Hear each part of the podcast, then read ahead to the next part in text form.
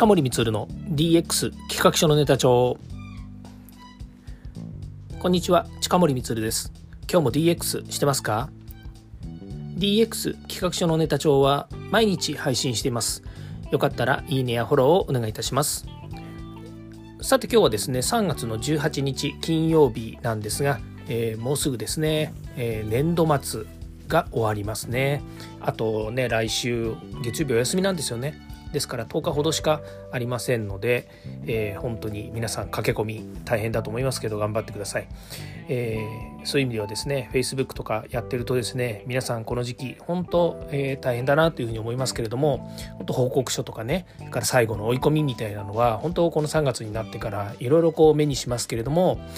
花粉とかねいろいろあって皆さんねこう辛い中ですねお仕事を解決しようとしている。これはもうね本当に大変だと思いますけど頑張ってください私もですね、えー、そろそろもう、えー、何でしょうえーと、目処が立ってきたというかですねいろいろこう解決できているということで、まあ、逆にですねこれが終われば次何が来るかっていうとですね新年度今度新年度4月からですね4月から新年度になるんですけどもそこのですねいろいろ案件に対してですねもうこういろんな問い合わせが今来てるんですね。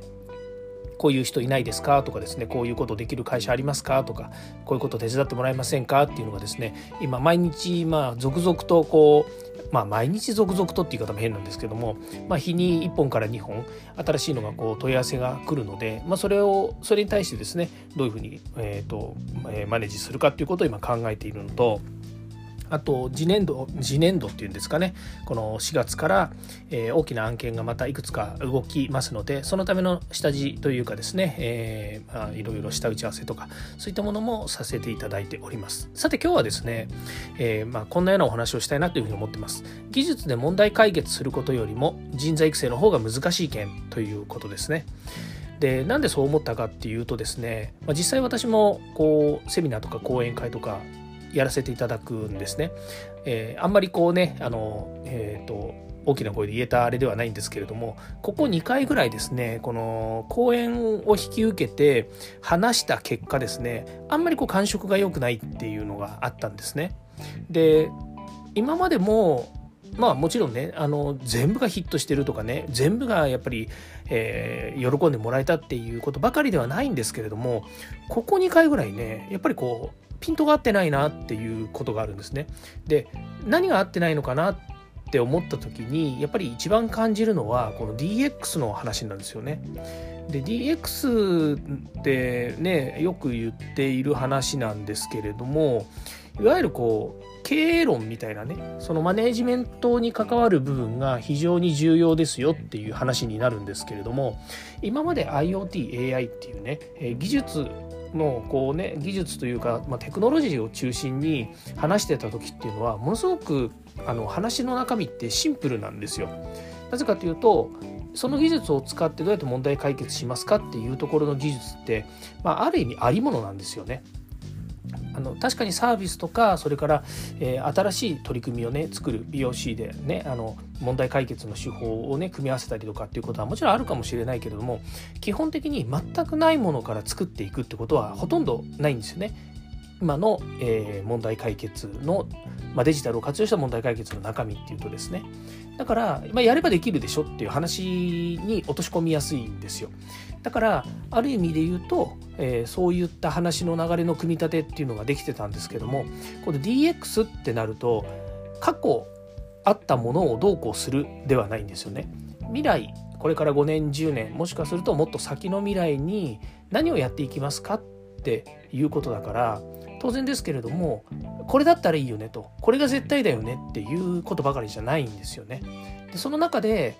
先ほど言いましたけども技術ね、過去にあった、えー、まあ、テクノロジーこれはハードウェアなりソフトウェアなりもうありものなのでそれを組み合わせるか、ね、またそのちょっとね変わった使い方したりとかねまたは、えー、コツコツそれをそれを活用することで得られる知見というものが今度生まれてくるのである意味作りやすいしやりやすい。なので技術の世界はそんなに難しくない。つまりそれが分かるエンジニアや、えー、プロの方がいれば大概の問題は解決するんですよね。まあもちろんね解決しない問題もあります。でそれもあのそれはそれで解決しないんだけれども解決することが考えられるっていう方向なんですよね。で人を育てるっていうのは難しいこれが何が難しいかっていうとそのあるべき姿っていうものは確かにあるのかもしれないんだけどもそれにみんなの気持ちやみんなの感覚が同じように追いつくかっていうとなかなか追いつかないんですよね。もっと言うとそのことに対して今現時点やれるかどうかっていう問題も発生するわけですよね。まあ、いろんなねあの問題が問題点というかいろんな課題があるのはよく分かっていますあのここで話してね全てがそうだよねって言われるような問題でもないんですけれどもその先ほど言ったね講演会のピントが合わないっていう話も全くその通りで DX の話をしていると非常に広いところからどんどんどんどん絞り込んで落とし込んでいって最後じゃあ人を育てるってどうしますかっていうところに落としていくんですよね。だからえそんな広い話の中から一人の人を育てるのできるんですか？っていうところまで落とし込もうとするとまあ簡単には説明できないわけですよね。まあ、説明もできないしそれに対して答えなんてあるわけではないっていうところが結論なんですよ。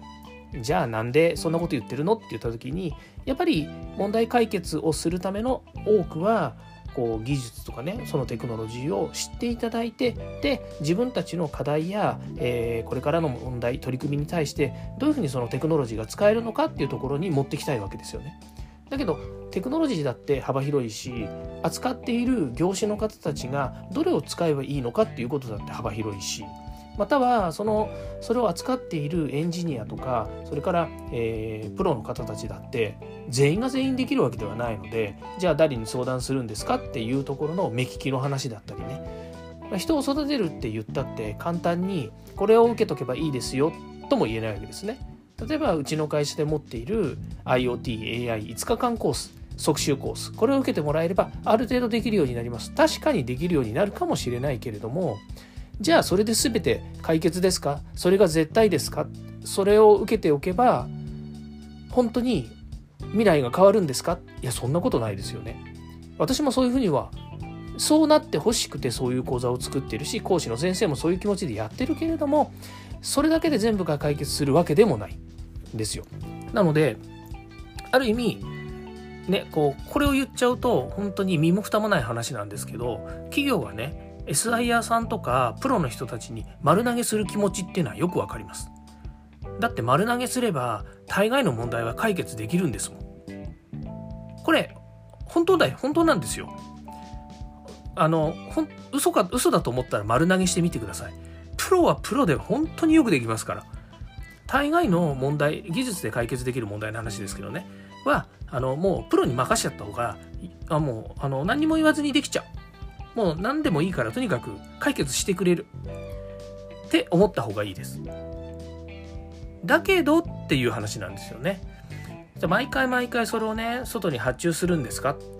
ね普段ねあまあのよく言われる話ですけどね100万円で済むところをね1000万円かけて外注してでそれもね毎年毎年1000万円1000万円って、えー、かかっていくようなねメンテナンスも含めてかかっていくようなものを、えー今の売り上げや今の、え利益の中からあのアウトソースすると、まあ、もちろんねそれは経営の話だからそれでもいいっちゃそれでもいいのかもしれないんですけど。でそれよりは自分たちで人を育てて自分たちの社内で面倒を見ていく。それこそが会社の自力であり会社として、え進む道なんだよっていうふうに思って人を育てたいっていう話もあるわけですよね。だから自分たちでやったってしょうがない部分あのしょうがないっていうね言い方変ですけれどもあの外注したりとかねアウトソースしたりとか外のものを借りた方が良いっていう話はもちろんあるわけですよ。だけれどもそうじゃないでしょうと。そもそも自分たちの未来自分たちの会社の未来や自分たちの身の回りの,、えーね、あのが変化していきましょうというものに関しては自分たちでマネージするしかないと。で社長が確かに会社は切り盛りしているし会社の方向性は社長が決めるんだけれどもだけどそこにいる人たちが自分たちが一緒になって変わらなければ自分たちの未来も会社の未来も面白いことなんかできやしないよねって言った時にやっぱりそれ人変わんなきゃいけないし人の教育や、えー、人の、えー、研修っていうのは当然必要なんですよね。その中にテクノロジーっていうものをどう組み合わせるのかっていうところが、えー、あるわけなんだけれどもだけどこの人を育てる人が変わるっていうことに対して必ずしも全部が前向きじゃないなっていうふうに思うわけですね。で言った時にその教育や研修っていうものをどうアピールしていくのかっていうところにしっかりとした話ができてないとピントがずれちゃうっていうことになるんですよね。はいということで、えー、ちょっと私も、えー、いろいろねまた日々勉強考えなきゃいけないですよね。うん、あのやっぱりね全員に満足してもらいたい、えー、満足してもらえるような、内容にしたいなというふうに思ってますけれどもなんかね話がすごく広く広がってきてしまっている中から